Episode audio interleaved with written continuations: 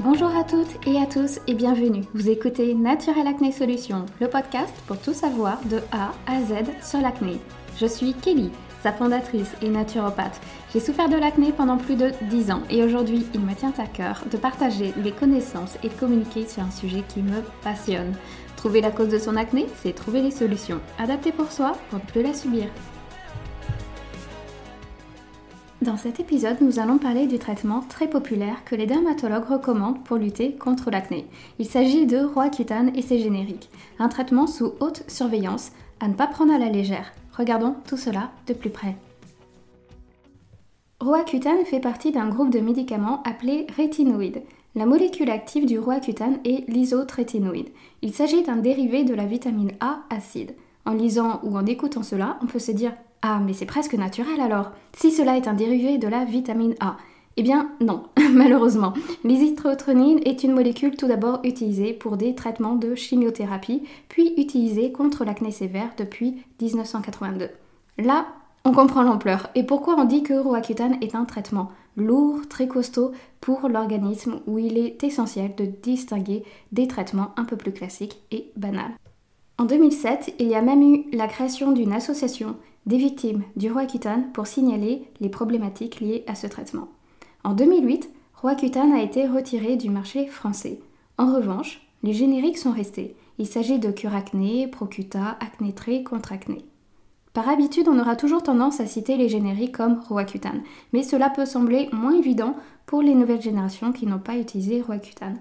Depuis 2015, ce qui n'est pas si vieux, il n'y a que les dermatologues qui peuvent prescrire l'isotrétinoïde. Les médecins généralistes peuvent faire des prescriptions bien sûr de renouvellement, mais plus comme avant de le prescrire en premier. C'est donc les dermatologues qui doivent vous l'indiquer. Quel que soit le pays où est vendu Roaccutane et ses génériques, c'est surveillé de près. Il s'agit d'un traitement sous haute surveillance lié à ses effets secondaires dont on parlera dans un instant. Mais tout d'abord, comment celui-ci agit-il sur l'acné? Principalement par trois actions. Le premier, ce traitement réduit la production générale de sébum sur la peau et diminue la capacité des glandes sébacées de votre corps à en sécréter. Il y aura donc moins de sébum. On comprendra pourquoi l'effet secondaire principal est une sécheresse de la peau lorsque cela va en excès. Deuxième action, ce traitement réduit la taille des glandes sébacées et des pores dilatés. Il y aura ainsi une diminution des formations des microquistes et des points blancs, points noirs. Donc la première action, c'est moins de sébum, et la deuxième action, ce sera une diminution des microquistes point blanc, point noir. Puis, elle a aussi une action anti-inflammatoire indirecte par la diminution du nombre de bactéries responsables de l'inflammation dans l'acné. Cette bactérie est appelée Propronibacterium acnes. Je pense que vous en avez déjà entendu parler, puisqu'il s'agit de la bactérie responsable de l'acné. Donc par l'explication de l'action de ce traitement, on comprendra que Roaccutane agit plutôt sur une conséquence de l'acné et non sur une cause. Elle agit pour freiner la production de sébum, pores dilatés, etc. Mais ce traitement n'agit en aucun cas sur une cause profonde du corps qui peut être propre à chacun. Par exemple, il y a une cause hormonale ou bien digestif, etc. Ce traitement est disponible en plusieurs doses. Ce dosage est calculé par votre médecin selon le niveau d'importance de votre acné, de votre poids et de votre réponse aux médicaments, c'est-à-dire selon les effets secondaires que vous seriez susceptible d'avoir ou ceux que vous avez en cours du traitement. Et bien sûr si vous prenez déjà un autre traitement et selon votre état de santé en général. Normalement, Roaccutane et ses génériques sont conseillés uniquement aux acnés sévères, voire très sévères, surtout lorsque les traitements classiques de première intention n'ont pas été efficaces. Mais par expérience professionnelle et aussi personnelle, je vous dirai un peu plus loin, il m'est arrivé fréquemment de voir que Roaccutane était conseillé aussi pour des acnés moins sévères, voire très légers. Le traitement devrait être notamment conseillé pour des personnes adultes, mais le nombre de fois que j'ai vu que des adolescents, voire très jeunes, parfois que je n'ose même pas dire l'âge, n'est absolument pas recommandé. Ça devrait être réservé aux personnes adultes. La durée de traitement devrait être entre 4 et 6 mois, mais celui-ci est régulièrement conseillé sur du plus long terme et plusieurs fois, ce qui est là aussi dommage car cela pouvant accentuer des effets secondaires futurs. Idem, normalement après 3 mois de prise de sans résultat, le traitement devrait être arrêté pour trouver une solution alternative. Mais c'est rarement le cas, les médecins conseillent régulièrement de persévérer et de continuer. Un lourd suivi est impliqué durant toute la durée du traitement. Des analyses par prise de sang sont réalisées avant traitement, puis pendant la cure. Très régulièrement afin de vérifier votre système immunitaire, votre système hépatique, votre cholestérol, vos reins, etc. Et notamment si vous êtes une femme, si vous êtes enceinte. Car en prenant ce traitement, vous êtes de suite alerté qu'aucune grossesse ne doit avoir lieu durant la prise du traitement. Et pour cause, la molécule contenue appelée l'isotrétinoïne est fortement tératogène. Alors qu'est-ce que c'est que ce mot? C'est-à-dire que le traitement peut être à l'origine de malformations congénitales, notamment du système nerveux, des oreilles et du système cardiovasculaire pour votre futur bébé. Pour éviter cela, les femmes doivent obligatoirement être sous contraception depuis au moins un mois avant le début du traitement, pendant toute la durée de la cure, mais aussi un mois qui suit l'arrêt du traitement. D'où pourquoi votre médecin peut vous demander une analyse pour vérifier si vous êtes enceinte ou non durant le traitement. Ce qui fait que durant la cure, on ne prend pas uniquement l'isotrétinoïde, alias Roaccutane ou Curacné ou les autres génériques, mais aussi la pilule. On prendra deux traitements au lieu d'un. En plus des effets secondaires de Roaccutane, il faudra accumuler l'effet secondaire de la pilule, ce qui fait vraiment beaucoup. On pourrait également se demander si l'efficacité de Roaccutane peut être camouflée un résultat de la pilule prise simultanément. Dans la pratique, on dirait non, car avant la prise de Roaccutane, on est censé avoir testé d'autres traitements que les médecins proposent, dont la pilule. Et si la pilule n'a pas fonctionné, les médecins conseillent Roaccutane. Mais on se rend parfois compte que certains médecins conseillent Roaccutane sans même avoir testé d'autres protocoles avant. Concernant l'efficacité du traitement, c'est très aléatoire d'une personne à une autre. Vous pourrez lire des témoignages où une personne vous dira que le traitement a très bien fonctionné et une autre qui vous dira que cela a été vraiment catastrophique. À titre d'exemple, je vais parler de ma famille. Beaucoup de personnes ont testé Roaccutane. On va commencer par mes frères. Pour tous les deux, cela a très bien fonctionné durant leur période d'adolescence. Un de mes frères avait de l'acné très kystique et inflammatoire qui avait du mal à partir jusqu'à ses 18 ans. Après Roaccutane, c'était terminé. Ma mère a pris Roaccutane durant 3 mois vers ses 35 ans. Et c'est l'exemple concret où certains dermatologues conseillent Roaccutane à tout va. Elle l'a pris alors qu'elle n'avait pas un seul bouton d'acné. Elle avait eu de l'acné étant adolescent et c'était parti au fil de la croissance, mais elle a toujours souffert des pores dilatés avec quelques points noirs. Le dermatologue lui a donc conseillé Roaccutane durant 3 mois. En revanche, j'ai une tante et une cousine ayant testé Roaccutane et cela a été un échec total. Je ne veux pas trop révéler de choses personnelles à leur sujet, mais avec le recul, je sais que c'était normal, que cela n'avait pas fonctionné étant donné que la cause était tout autre, et que l'inflammation de l'acné était revenue tôt ou tard. Personnellement, comme je le disais dans le tout premier épisode du podcast, j'ai testé divers traitements dont Roaccutane. Ayant eu deux frères et ma mère où cela avait fonctionné, je me disais pourquoi pas moi? J'avais déjà testé beaucoup de choses et Roaccutane était mon dernier recours. J'avais 20 ans et je ne supportais vraiment plus mon acné car je remarquais que celle-ci n'allait pas partir après mon adolescence, qu'elle allait vraiment me poursuivre toute ma vie. Donc avec ma mère, on a trouvé une dermatologue, on lui a expliqué mon parcours et c'était parti pour un traitement de 7 mois avec Roaccutane. Résultat de tout ça un échec total, tout comme les filles de ma famille qui ont souffert de l'acné à l'âge adulte. Le pire, c'est que je n'ai même pas ressenti une amélioration durant le traitement. Voire pire, j'ai eu des effets secondaires. Le premier, l'assèchement de la peau. Mais ça, c'est un symptôme que j'ai géré parfaitement bien. J'avais compris que ma peau avait besoin d'hydratation dès le début, on m'avait prévenu. Je n'ai pas attendu d'avoir la peau sèche. J'utilisais une crème hydratante le matin, j'avais la chance de manger chez moi le midi au lieu de manger à la cantine, donc je me dépêchais de me démaquiller, je m'hydratais de nouveau le visage, je me remaquillais et je repartais pour mes cours.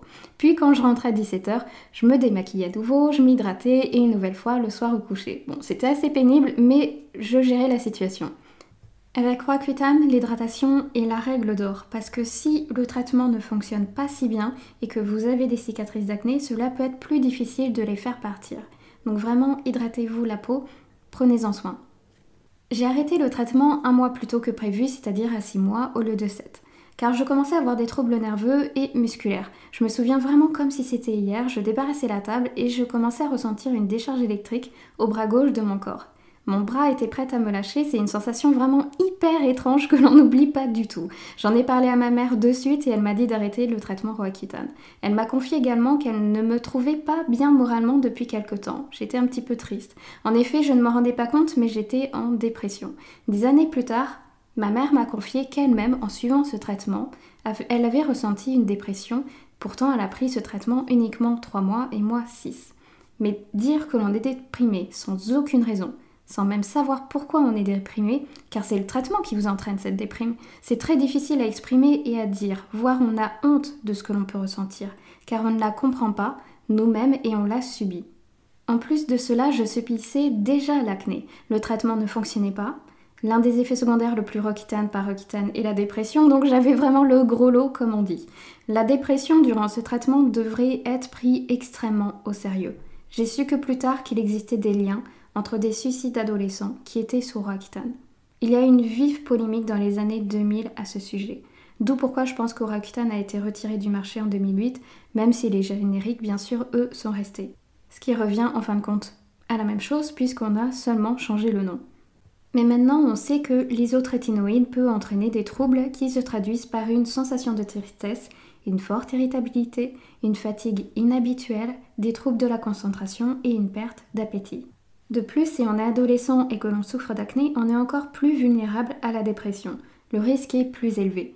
Ce que je trouve extrêmement dommage, c'est qu'actuellement nous connaissons les risques du traitement. On va réaliser des analyses de sang pour surveiller les organes du corps, le foie, les reins, s'il y a une grossesse, etc. Mais on ne surveillera pas la santé mentale, alors qu'il s'agit de l'un des effets secondaires principaux. Et ça, ce n'est pas normal. Un accompagnement devrait être mis en place et conseillé, ne serait-ce pour mieux vivre le traitement qui est lourd, mais aussi de mieux vivre l'acné. Parmi les autres effets secondaires fréquents dont cela peut représenter 80% des cas, ce qui n'est pas négligeable, hein, nous avons la sécheresse de la peau des muqueuses. Je tiens également à signaler que vos intestins sont composés de muqueuses, cela va au-delà de la peau du visage. Nous avons aussi les lèvres gercées, des démangeaisons, de l'eczéma, des saignements de nez liés à une sécheresse du nez, les yeux, troubles de la vue, surtout la nuit ou lorsque la luminosité change, un manque de larmes jusqu'à parfois faire des conjonctivites ou avoir les yeux gonflés. On peut ressentir aussi une, chute de cheveux ou des cheveux plus fins, une sécheresse vaginale, des douleurs musculaires, des raideurs, des troubles digestifs, maux de tête, fatigue, vertige. Et je signalerai également des tintements dans les oreilles des acouphènes. Il s'agit d'une personne sur Instagram qui m'a signalé cet effet secondaire. Elle m'indiquait que les médecins ne réalisaient pas le lien avec le traitement. Et pourtant, en réalisant quelques recherches et sur la notice de Accutane, Accutane au fait c'est le traitement Roaccutane mais à l'étranger, eh bien cet effet secondaire est bien répertorié. La liste est donc extrêmement très longue des effets secondaires. Si on répertorie à peu près l'ensemble, cela peut monter jusqu'à 152, vous imaginez. Je ne vais ainsi pas les répertorier tous, ils sont relativement disponibles sur internet ou via les notices, mais cela donne un résumé global. À signaler également qu'il n'est pas recommandé de s'exposer au soleil durant le traitement car cela pourrait créer des taches permanentes, celui-ci étant photosensibilisant, et qu'il n'est pas compatible avec certains antibiotiques, ceux provenant de la famille des tétracyclines. Donc si vous prenez ce traitement, signalez toujours que vous le prenez au médecin que vous rencontrez, même s'il n'y a pas de lien avec l'acné. Le risque de rechute après le traitement de Roaccutane est de 20 à 40%. Personnellement, je trouve ce taux assez élevé et correspond plutôt bien à ce qui a été vécu par ma famille et mon entourage et notamment mes clients. Personnellement, je n'ai vécu de rechute d'Oracutane parce que celui-ci n'avait même pas fonctionné durant la cure. Mais la rechute peut être de 3 mois à 2 ans, ce qui est compréhensible, étant donné que ce traitement agit sur une conséquence de l'acné et non sur la cause profonde de l'acné. Rappelez-vous, ce traitement agit sur principalement trois actions diminution de sébum, réduction de la taille des glandes sébacées et un effet anti-inflammatoire indirect. Sauf que si nous alimentons plus tard cet excès de sébum et cette inflammation, soit pour une cause hormonale ou par exemple un excès d'androgène, un COPK ou via l'alimentation, par un excès de sucre où la glycémie est instable et accentue la production de sébum et l'inflammation, et le déséquilibre donc reviendra en fait tôt ou tard. Si ce dernier point vous est un petit peu étranger, je vous invite à lire l'article sur le blog l'index glycémique Kesako, où certains aliments peuvent alimenter une acné hormonale, ou bien à écouter le podcast et si c'était digestif. Comme ça, vous en saurez un petit peu plus sur les différentes causes. Donc en somme, ce traitement n'a pas une efficacité éternelle. Pour certaines personnes, cela peut aider à passer un cap, par exemple celui de l'adolescence qui est un peu plus longue et persiste, et encore, normalement, Roaccutane n'est pas conseillé durant l'adolescence, mais pour les personnes adultes. Mais pour ceux et celles qui ont un dérèglement ou une inflammation qui s'est installée, celle-ci refera surface au fait tôt ou tard. À titre d'exemple, mon acné est de source digestive. C'est une raison que la pilule n'a pas fonctionné, les antibiotiques non plus, et encore moins le traitement Roaccutane. Voire pire, tout cela a bousculé mon microbiote, assécher les muqueuses de mon intestin pour le rendre encore plus poreux avec des intolérances plus poussées que peut-être si je ne l'aurais pas fait. Cela aurait été beaucoup moins important. Mais impossible de le savoir, c'est ainsi.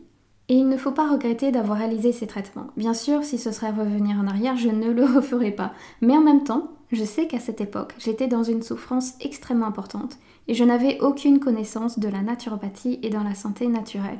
Je connaissais alors peut-être la pensée sauvage, la bardane, quelques plantes, mais je ne connaissais pas du tout les autres et ce qu'il était possible de faire. Et je connaissais encore moins l'équilibrage alimentaire, le gluten et les diètes alimentaires existantes, ainsi que mon cycle hormonal. La question que l'on me posait en consultation chez les médecins, c'était Êtes-vous bien réglé? La réponse oui, et c'est tout. je ne savais pas qu'un cycle avait plusieurs phases, avec plusieurs hormones et notamment avec une ovulation en milieu de cycle. Et pour être franche, je ne me souviens même pas avoir vu ou lu quoi que ce soit à l'école à ce sujet. C'est pour ça qu'aujourd'hui j'ai cette ambition de partager des informations sur l'acné et nos hormones en tant que femme, car c'est en nous écoutant que l'on comprendra mieux son corps, comment il fonctionne et pourquoi il y a ces dérèglements. Et je suis persuadée que nous sommes encore loin de tout savoir sur le corps humain et surtout les enjeux de nos hormones. J'ai encore des questions très pointues qui me restent en suspens où j'aperçois des phénomènes sur moi ou sur des clientes, mais les explications scientifiques ne sont pas encore là. Mais ce n'est pas grave, nous nous écoutons et nous avançons pour nous sentir mieux dans notre peau. La naturopathie est selon moi le meilleur moyen pour combattre l'acné, car elle agit sur la cause profonde, et une fois que celle-ci est découverte, c'est sur du long terme. Si on rechute, on sait exactement ce que l'on doit faire. On a des armes pour combattre. On n'est pas face au vide dans le doute.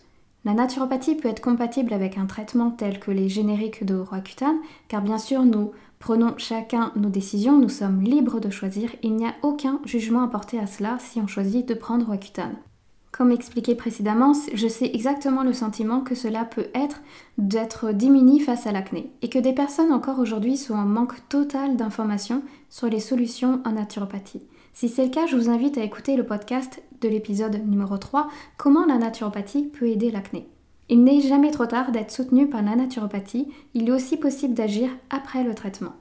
Ce que je conseillerais, que ce soit pendant ou après le traitement, c'est d'entretenir son système digestif et principalement votre foie et vos intestins. Soulagez votre foie par une alimentation saine, non industrialisée ou riche en soda, alcool, etc., qui sera un surplus pour lui. Soulagez la sécheresse par un apport de bonnes matières grasses, que cela soit par votre alimentation, des huiles végétales dans vos repas, des poissons gras, des oléagineux, etc., selon votre organisme. Ou bien par des compléments riches en oméga 3, voire en oméga 7. Ce dernier est très utile si cela touche vos yeux et votre vision comme effet secondaire durant la cure. L'intestin ne doit pas subir la sécheresse, il doit rester vraiment hydraté en permanence. C'est la bêtise que j'ai réalisée à l'époque, par manque de connaissances. J'hydratais ma peau, mais alors pas du tout mon intestin, je ne le savais pas. Et si vous prenez le traitement, profitez de ce temps pour découvrir la cause de votre acné, qu'elle soit hormonale ou digestive ou tout autre. Ainsi, vous serez apte à agir si vous rechutez après le traitement. Pour finaliser le podcast et avant de vous quitter, je souhaiterais remercier toutes les personnes qui ont participé à la boîte à questions partagée en story sur Instagram et aussi un grand merci à toutes les personnes qui ont déposé un commentaire sur le post concerné pour justement partager notre expérience et vos interrogations sur le traitement. Cela faisait un moment que je souhaitais partager mon témoignage sur Roaccutane et j'ai encore quelques mésaventures que j'ai vécues à vous raconter. Mais le fait de partager ensemble et de se rendre compte que nous sommes unis face à une problématique à résoudre fait vraiment évoluer, je pense, les connaissances à ce sujet. C'est en s'entraidant que nous y arriverons. J'espère sincèrement que cet épisode vous aura plu. Si c'est le cas, n'hésitez pas à laisser une note ou à vous abonner. Cela permettra de mieux faire connaître le podcast, mais aussi les causes et les solutions de la clé à d'autres personnes susceptibles d'en souffrir. Si vous avez besoin, n'hésitez pas à me contacter sur le compte Instagram Naturopathe Kelly. Ce sera toujours avec plaisir de vous répondre. Je vous dis à très bientôt pour un nouvel épisode.